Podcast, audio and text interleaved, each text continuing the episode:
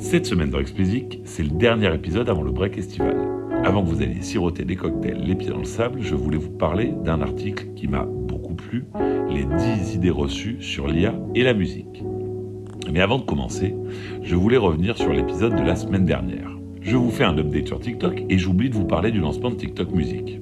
En fait, ça m'apprendra à écrire mes épisodes en avance, car pour tout vous dire, je les écris habituellement le plus près possible du moment de parution, pour éviter ce genre de problème.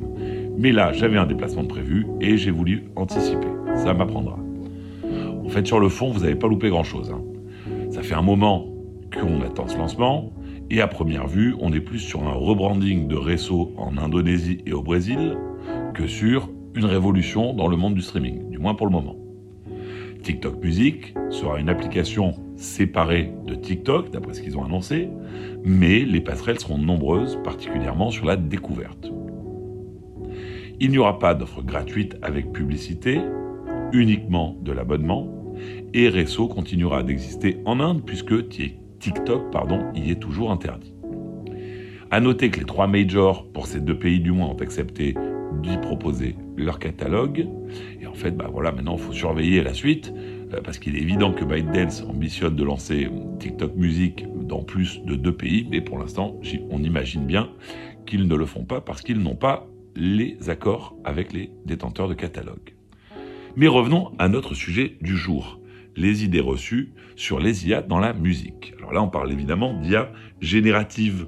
Hein. on ne parle pas des euh, IA qui vont euh, vous aider sur la découverte euh, musicale, etc., etc. Alors, première idée reçue, les IA vont me prendre mon job d'artiste, de compositeur, de producteur, etc. Vont me prendre mon job. On en avait déjà rapidement parlé, à moins que vous soyez médiocre, en fait, peu de chance. Avoir peur que les IA vous remplacent, c'est finalement avoir peu d'estime pour son talent. Alors croyez en vous et allez explorer comment vous améliorer grâce aux IA. Deuxième idée reçue. Les IA hack ou usurpent mon talent. Là non plus, c'est pas le cas.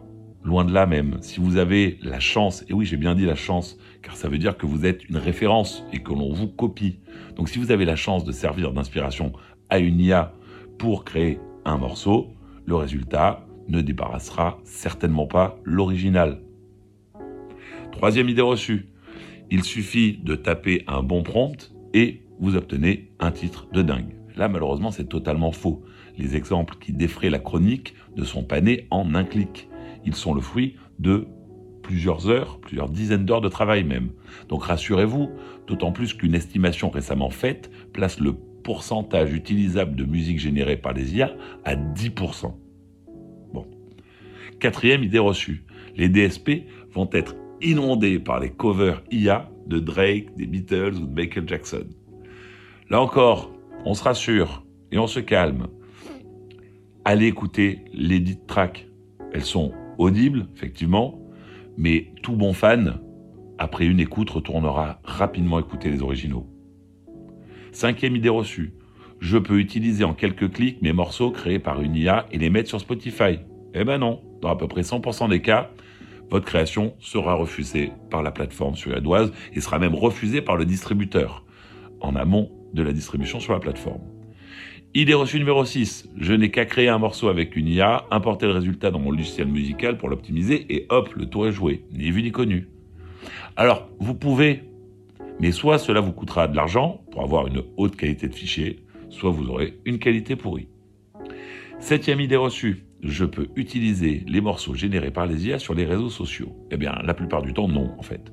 Il y a des restrictions d'utilisation, alors que vous pouvez lever, mais en payant plus, et uniquement sur certaines plateformes. 8.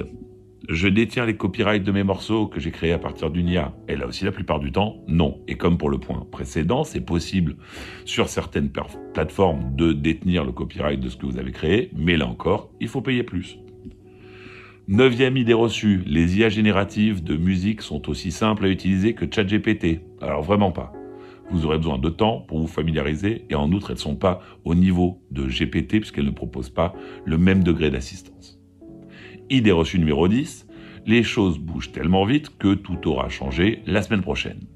Alors sur le papier, oui, pourquoi pas. Hein Mais la réalité, en fait, risque d'être assez différente. Et comme je vous le disais juste avant, une bonne première amélioration pour les IA musicales serait d'être beaucoup plus simple à utiliser.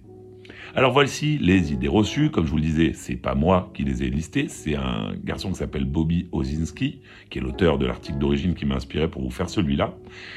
Alors, si vous n'avez pas eu encore l'occasion pardon, de tester ces services, euh, je vous mets en description de l'épisode un lien vers une sélection de services justement faite par le fameux Bobby. Allez tester tout ça, après tout, ce ne sont que des outils à votre disposition. Allez, bon été, et c'est tout jusqu'à la rentrée. Comme d'habitude, si vous ne l'avez pas encore fait, abonnez-vous à la newsletter, le lien est en description.